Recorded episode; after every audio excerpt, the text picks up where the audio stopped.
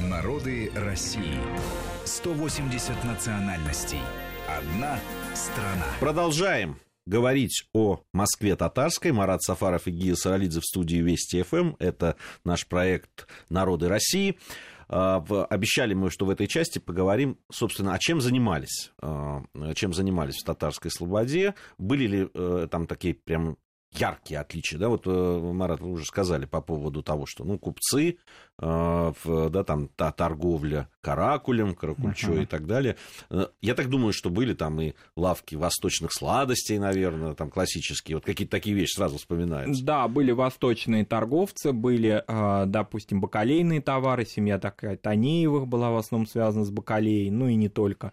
А раньше, до меховых дел, вообще татары любили промыслы а, кожи, но потом стала конкуренция расширяться, и, в общем, как-то кожные промыслы и в Москве, которые не очень еще здесь развились, и там, где они раньше обитали, например, в Касиму, пришли в упадок. И вот пришла вот эта меховая тема. Но татарская Москва замоскворецкая и татарская Москва мещанская четко отличались друг от друга.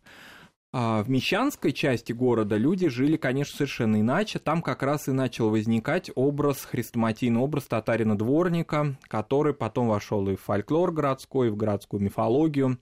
А, это отходник. Вот он не находил какого-то себе применения и шел на низкоквалифицированную работу. Ну, можно сказать, это какое-то повторение истории миграции в большие города, европейские, американский, русский. Это такая общая тема, когда восточный человек, плохо владеющий господствующим титульным языком, да, вот он каким-то образом, но при этом по земляческому принципу селищности, вот он каким-то образом пытается найти свое место в городской жизни, в городской экономике. Поэтому это вот дворник. Не только мелкий торговец, торговец в разнос, часто классический отходник, все равно уходивший в деревню, потому что не мог справиться еще с ритмом городской жизни.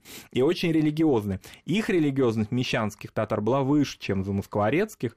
А, во-первых, это было связано с местами их выхода, откуда они пребывали, а, это были очень религиозные пространства, это татары Мишари, то есть представители другого субэтноса татарского, вот в отличие от касимовских.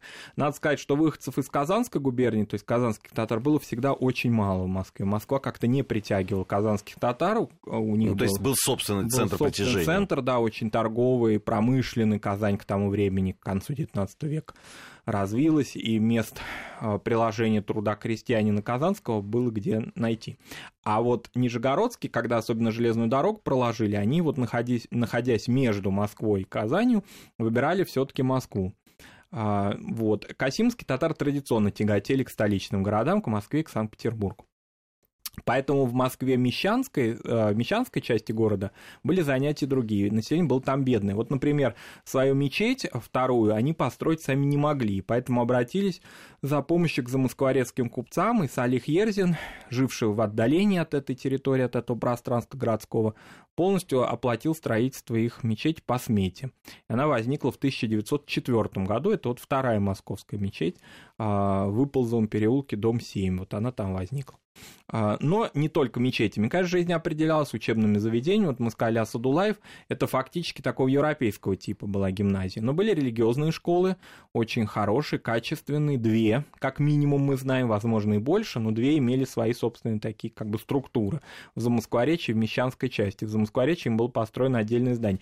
Интересно, что татарская Москва, в отличие от очень многих других общин, хорошо сохранила свою архитектуру до наших дней. Поэтому, вот, например, провести экскурсию по Москве татарской Красноярска не представляет в 2016, например, году какого-то большого труда, потому что очень многое сохранилось. И гражданская архитектура, а, ну, жилая, я имею в виду, не гражданская, а точнее жилая, а, и культовые здания, и даже учреждения образования, которые возникали. Потому что так сложилось, что эта часть города не подвергалась какой-то радикальной перестройке. А, это за Москворечье, ее такая тишина и покой сохранились, сохранились вплоть до наших дней во многом. В Мещанской части все уцелело а, не так хорошо, но тем не менее все-таки мусульманское присутствие вот с начала 20 века до, до нынешнего времени а сейчас это интенсивнейшее мусульманское присутствие, да, фактически это лицом мусульманской Москвы, именно Московская соборная мечеть, а, хотя и здание воссозданное, новое, грандиозное, но тем не менее вот на том старом участке, на том старом месте, где когда-то скромные а, отходники, скромные нижегородские мужики, вот они там собирались на молитву, теперь это такое место, которое, о котором знает весь мир, поскольку вот, как уже упоминали в прошлом году, трансляции вели все мировые э, телеканалы, открытие нового здания мечети в присутствии президента Путина, других мировых лидеров. Вот это какая-то уже другая картина, другая жизнь. Но никто, конечно, тогда не подозревал в четвертом году, что это скромная, но по существу квартальная мечеть станет лицом российского там ислама и так далее. Об этом речи не шло тогда.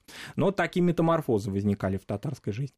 А численность увеличивалась медленно. Кроме того, еще, я имею в виду в 19 веке, кроме того, еще были татары находившиеся в городе временно, это были солдаты, которые служили в городе, но для их э, окормления, что называется, э, был выделен специальный военный ахун, он же был и гражданским имамом, Харидин Агеев, находившийся в Москворечье, он выезжал в войска, есть фотография, как он принимает присягу новобранцев Магометан.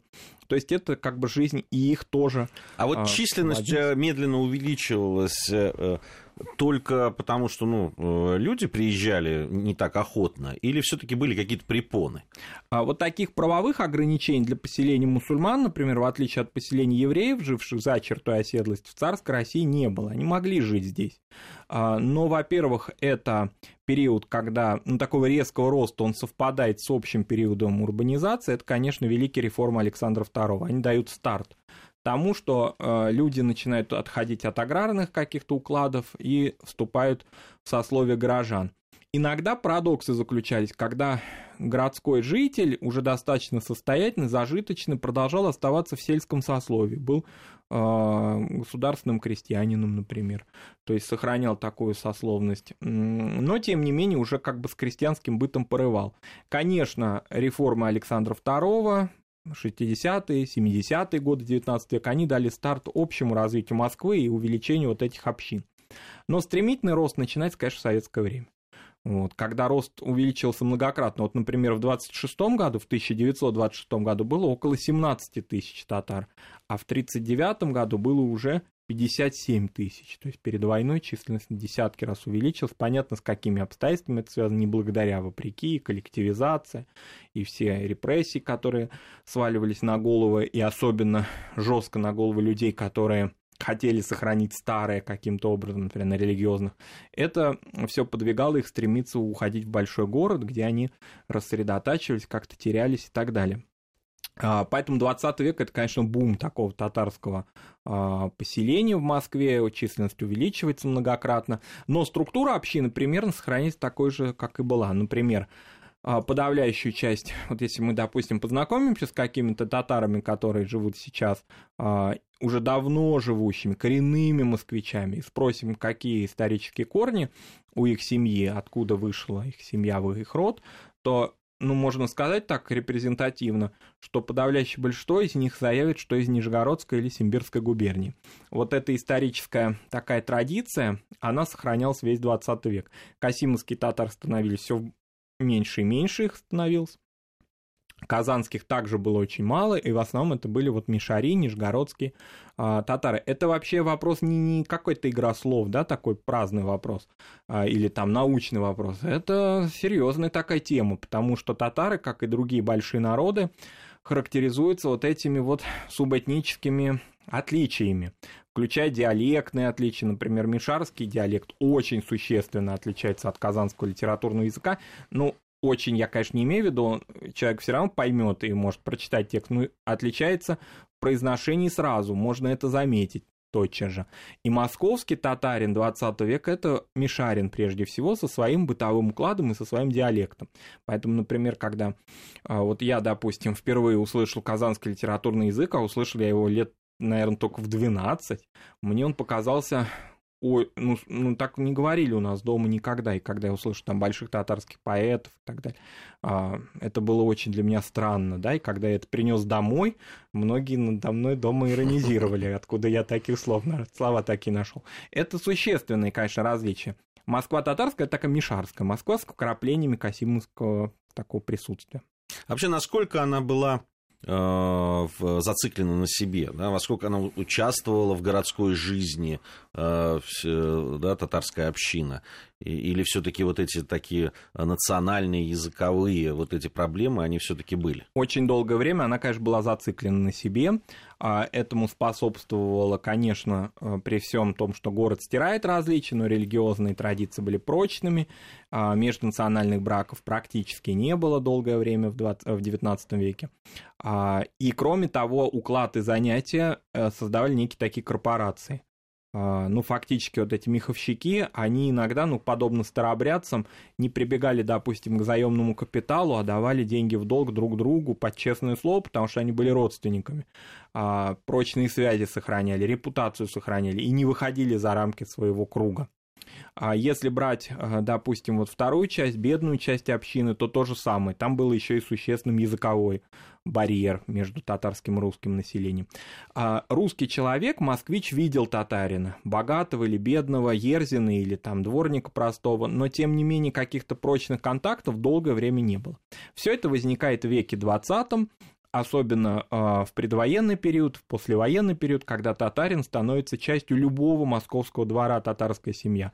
Э, но это по, всем вот воспоминаниям многих людей, старых москвичей, э, по художественным произведениям это очень хорошо видно. Вот, допустим, из интересных таких деталей мне запомнился э, эпизод фрагмент из романа Людмилы Улицкой «Искренне ваш Шурик», где герои возвращаются из, ну, там, путешествуют по ночной Москве, теплое время года, и выходят к метро Новокузнецк, это 70-е годы, и э, предлагает героине зайти на Пятницкий рынок, только открывшийся на ранним утром. Ныне этого рынка уже нет, он находился рядом с метро Новокузнецкая, и они заходят в татарскую забегаловку, в татарское кафе, а, в котором, значит, кушают беляши, там же весь уклад очень красочно описывается, вот этого такого татарского присутствия в городе. Горожанам было известно, что это кафе, хоть оно и государственное, да, оно, в нем работают татары, и там фактически как бы так или иначе татарская кухня, восточная кухня присутствует. Там же, кстати, если от романа отойти, а к другим там мемуарным свидетельствам, там же торговали все советское время конской колбасой, например. Да-да. Марат Сафаров и Гия Саралидзе в студии Вести ФМ. А, сейчас у нас новости. После новостей мы вернемся в студию и продолжим говорить о Москве татарской. Народы России. 180 национальностей. Одна страна.